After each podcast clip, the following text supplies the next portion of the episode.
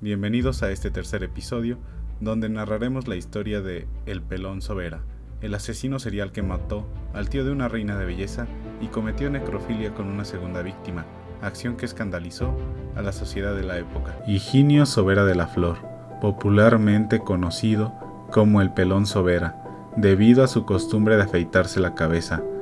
Fue un asesino serial que en 1952 aterrorizó a México debido a la hazaña con la que mató a sus víctimas, de las cuales solo se le reconocieron dos, pero en aquella época se cree que hubo más.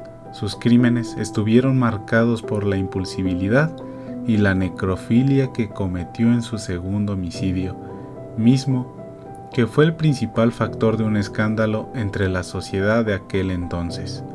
Nació en la Ciudad de México en 1928, hijo de José Sobera, un emigrante español que hizo su fortuna en Tabasco. Su madre, Zoila de la Flor, era hermana del exgobernador de Tabasco y fue magistrado del Tribunal Superior de Justicia Estatal, Noé de la Flor Casanova. Desde pequeño Higinio se quejaba, pues decía que le dolía el cabello. Por eso, cuando tuvo edad de decidir por sí mismo, cogió unos centavos de la cómoda de su madre y se fue a la primer peluquería que encontró para pedir que lo raparan. Desde esa fecha jamás se volvió a dejar crecer el cabello. Higinio tuvo un hermano mayor que terminó en un manicomio en Barcelona tras una crisis nerviosa y el mismo Higinio pudo ser recluido en un psiquiátrico, ya que solía reírse solo. Hablaba muy raro, de una manera casi indescifrable, y era muy frecuente que él creyera que los extraños lo insultaban. De hecho, fue diagnosticado con esquizofrenia. La esquizofrenia, esa enfermedad mental que descontrola los sentidos y que tiene su origen en factores genéticos, químicos y hasta ambientales, han cobrado demasiadas víctimas alrededor del mundo, tanto en pacientes que incurren en suicidio, diagnosticados o no, como personas que viven alrededor de algún enfermo o que lo encuentran por mera casualidad. Higinio estudió algunos años en el Colegio Franco-Español en Xochimilco, de donde fue expulsado debido a su raro comportamiento poco después, su familia decidió internarlo en el hospital mental de la Floresta, de donde escapó a los pocos días. Como nunca le hizo falta dinero, a Sobera poco le importaban los estudios, por lo que dedicó su vida al despilfarre, la fiesta y los desmanes durante el tiempo que vivió en la calle Uruguay en pleno centro histórico.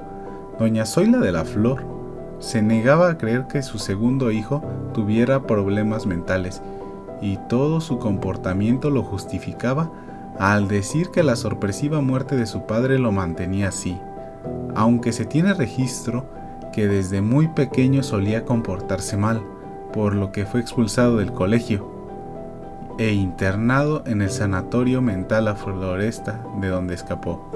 Su madre no aceptaba la realidad porque no concebía heredarle a un hijo con problemas mentales toda su fortuna. Aunque no lo reconociera, Higinio se ponía tenso en lugares cerrados, no lograba concentrarse y no se sentía bien en lugares silenciosos. Todos los excesos y abusos de El Pelón Sobera eran solapados por su familia, que los excusaba como simple excentricidad muy común en cualquier joven de alta sociedad. Debido a este constante encubrimiento por parte de su familia, es por lo que se cree que su número de víctimas fue mucho mayor de lo que se tiene confirmado. A esto se suma el testimonio de supuestas empleadas domésticas que trabajaron para la familia Sobera de la Flor, que decían haber presenciado hechos que pudieran hacer sospechar de la existencia de más asesinatos, como en muchas ocasiones la ropa sucia de Higinio Sobera que ellas mismas lavaron o desecharon y se encontraban manchados de sangre. Sobera transcurría entre excesos solapados por su madre, hasta que el 11 de mayo de 1952 cometió su primer asesinato. En el transcurso del día, el capitán Armando Lepe Ruiz, militar y exmiembro del servicio secreto y tío de la ex reina de belleza y actriz Ana Berta Lepe, iba acompañado de su esposa María Guadalupe Manzano López en un lujoso auto Buick 51. Mientras circulaba por las calles de la colonia Roma, se encontró con Higinio Sobera, quien lo rebasó echándole el auto en dos ocasiones.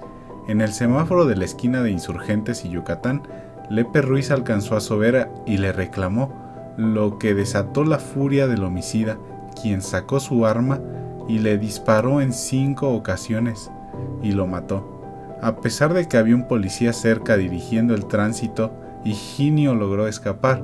Testigos dijeron las placas del auto a la policía y con estos datos los agentes descubrieron que el vehículo pertenecía a Higinio Sobera, con domicilio en la calle de Uruguay en el centro histórico.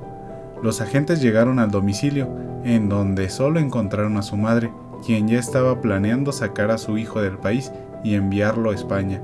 Lo instaló en el Hotel Montejo, ubicado en la colonia Anzures.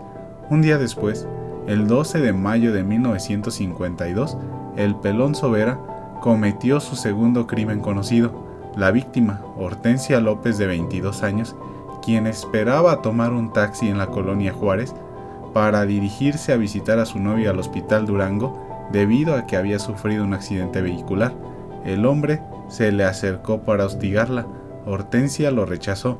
Cuando pudo abordar el auto de alquiler, el pelón Sobera se subió con ella gritándole que no lo dejara. Ella le dijo al taxista que ni siquiera lo conocía, pero cuando lo hizo, Higinio sacó su arma y le pidió al taxista que siguiera su rumbo. Tras un intento fallido por salir por la otra puerta, Hortensia fue asesinada por el pelón Sobera. Al llegar a las rejas de Chapultepec, Higinio bajó al chofer del auto y siguió su camino. Se supo que Higinio llevó a la joven muerta a la posada Palo Alto, donde cometió necrofilia con el cadáver de Hortensia y quedó dormido abrazándola. Más tarde, el cuerpo de Hortensia fue encontrado en una zanja en la carretera de México, Coajimalpa. El 13 de mayo, Higinio Sobera de la Flor fue capturado en la habitación 108 del hotel, cubierto de sangre.